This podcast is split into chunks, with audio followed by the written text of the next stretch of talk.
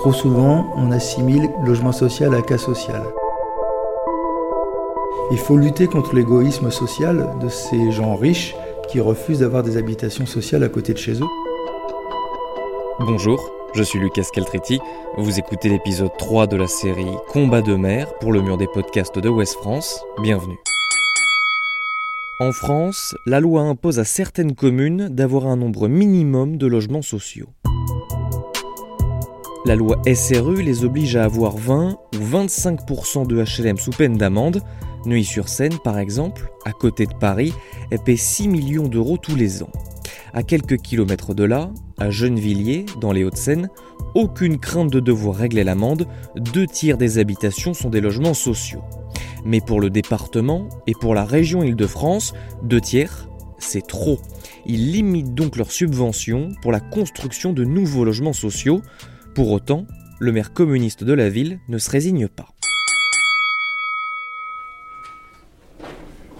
Vous avez rendez-vous avec monsieur le maire, c'est ça Et rappelez-moi votre nom Scaltriti. Très bien, je vais lui dire que vous êtes arrivé. Merci. Bonjour, je suis Patrice Leclerc, maire de Gennevilliers, dans le département des Hauts-de-Seine. Eux, ils nous empêchent de construire, mais ça ne pousse pas leurs copains à construire. Et donc, il ne faut pas interdire à des maires de construire, il faut au contraire obliger les autres maires à construire aussi pour euh, faire en sorte que des logements sociaux soient construits de manière suffisante dans toutes les villes des Hauts-de-Seine et dans toutes les villes d'Île-de-France pour répondre à la demande. Dans l'Île-de-France, pas seulement à Gennevilliers, 70% des gens sont éligibles au logement social. Et à Gennevilliers, ils sont près de 80% à être éligibles au logement social. Donc il y a un besoin à l'échelle de la métropole, puisqu'il y a 450 000 demandeurs de logement dans la métropole du Grand Paris. Et il n'y a que 45 000 logements qui sont libérés par an, ce qui fait une attente de 10 ans en moyenne. Chez nous, elle est un peu plus courte. Mais chaque année, cette attente augmente puisqu'il y a la pression sur le logement de plus en plus forte. Ce qu'il faudrait créer aussi, c'est des conditions d'une non-paupérisation du logement HLM. Il y a la loi Boutin qui a mis des plafonds tellement bas euh, pour pouvoir avoir droit au logement euh, social que cela crée une forme de paupérisation. Il faudrait retrouver ce qu'était le logement social euh, dans les années 60-70. C'est un logement où la diversité de la population s'y retrouvait. Je le prends souvent comme exemple. euh, si Isabelle Adjani m'écoute, elle m'excusera de prendre son exemple personnel. Mais elle habitait le quartier des Agnettes et son voisin de palier était Jacques Coubard, rédacteur en chef euh, de l'Humanité.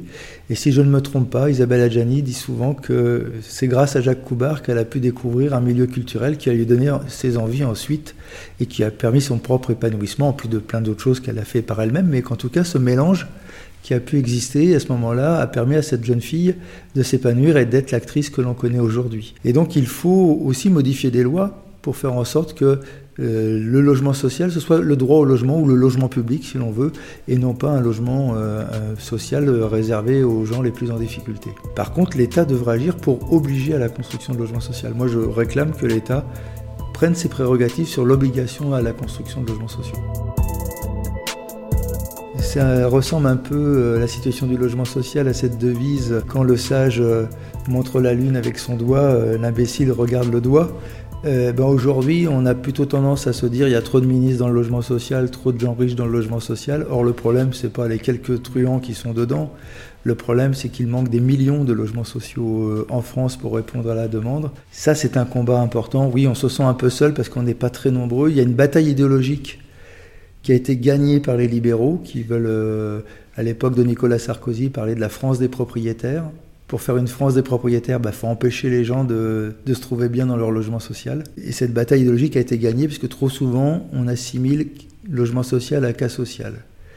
Or, 80% de la population d'Île-de-France est éligible au logement social. Il ne viendrait à l'esprit de personne de dire que 80% des habitants d'Île-de-France sont des cas sociaux.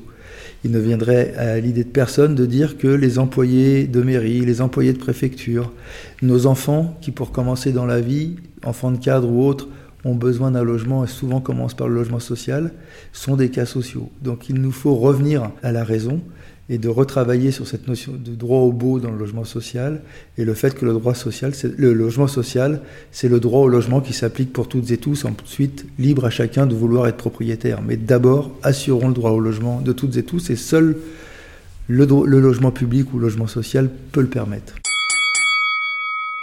Ici à Gennevilliers, on n'est pas très loin de Neuilly-sur-Seine, on n'est pas très loin de Levallois-Perret, et pourtant l'image de votre ville est une image radicalement différente. On a l'impression ici presque que c'est déjà ce qu'on appelle, je mets des guillemets, la banlieue, alors qu'à Neuilly et à Levallois, personne ne parlerait de banlieue.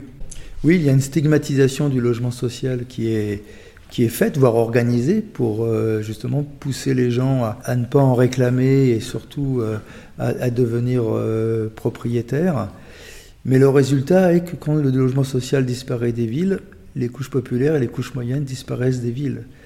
Il y a une étude des prêtres des Hauts-de-Seine qui a été publiée il y a cinq ans, qui fait la démonstration que dans les Hauts-de-Seine, après avoir viré les couches populaires de Neuilly, enfin Neuilly ils n'y ont jamais vraiment été, mais de Levallois, qui ressemblait à Gennevilliers, de, de toutes ces villes des Hauts-de-Seine euh, où les couches populaires ont été virées, maintenant ce sont les couches moyennes qui ne peuvent plus y habiter, voire les retraités, parce que soit il n'y a pas assez de logements sociaux, soit le coût du mètre carré, qui est maintenant entre 6 000 et 8 000, euros le mètre carré, inaccessible pour les salariés, je dirais, normaux. Et donc il y a un enjeu, et moi j'en ai tiré cette conclusion à partir de mon expérience de 5 ans de maire de Gennevilliers, c'est que le seul moyen d'empêcher la gentrification d'une ville, d'empêcher l'exclusion des couches populaires de la métropole de Grand Paris, de leur assurer le droit à la ville, le seul moyen de faire en sorte qu'il y ait pas d'éloignement entre l'habitat et le travail. C'est aussi un enjeu écologique de faire en sorte que les gens passent pas euh, des heures dans des voitures qui polluent.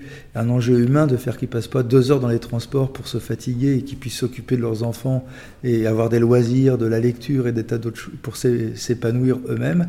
C'est de garder du logement social dans la métropole du Grand Paris. Donc il faut en construire, il faut en construire dans ces villes qui refusent aujourd'hui.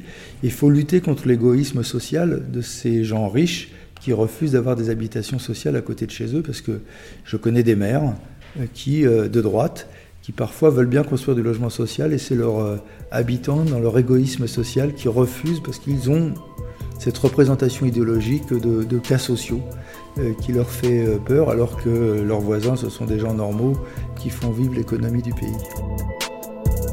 Ce combat sur le logement social, je l'ai un peu découvert en devenant maire. C'était pas mon, combat premier que j'avais prévu de faire euh, au moment de mon élection. Et rapidement, je me, suis aperçu que c'est un combat crucial.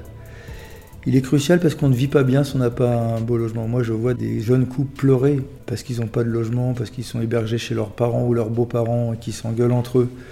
Il y, a, il y a des gens dehors, il y a des femmes battues, il y a des hommes, quand ils se séparent, ils peuvent plus accueillir leurs enfants parce qu'on leur propose qu'un petit studio et qu'il leur faut un F2, F3 pour que le juge leur donne le droit d'une garde alternée.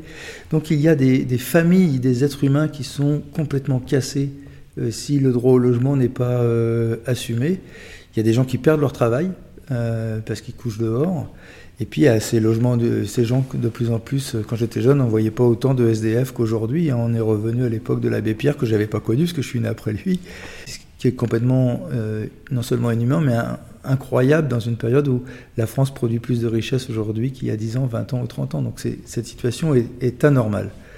Donc on vit cette situation douloureusement parce qu'en plus les gens ne, nous croient pas sur le fait qu'il y a, bah, quand il n'y a pas de logement, il n'y a pas de logement, on ne peut pas l'attribuer. Les gens pensent encore que c'est une question de piston, que c'est une question, euh, on peut passer devant l'autre, de, de concurrence entre les uns et les autres. Il n'y a pas de solidarité entre les habitants pour se dire c'est un problème majeur, il faut s'unir pour exiger des constructions, pour exiger des subventions pour la construction et imposer qu'il y ait des constructions dans toutes les villes.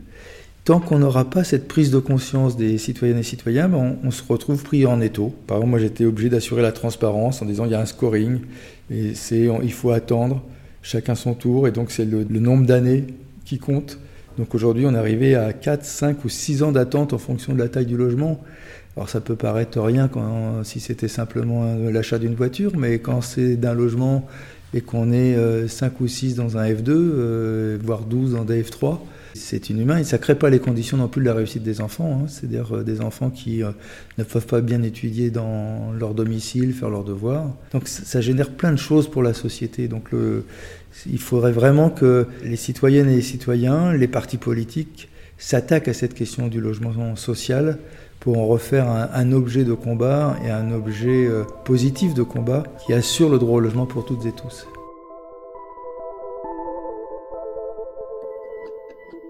Vous venez d'écouter l'épisode 3 de la série Combat de mer, un podcast Ouest France.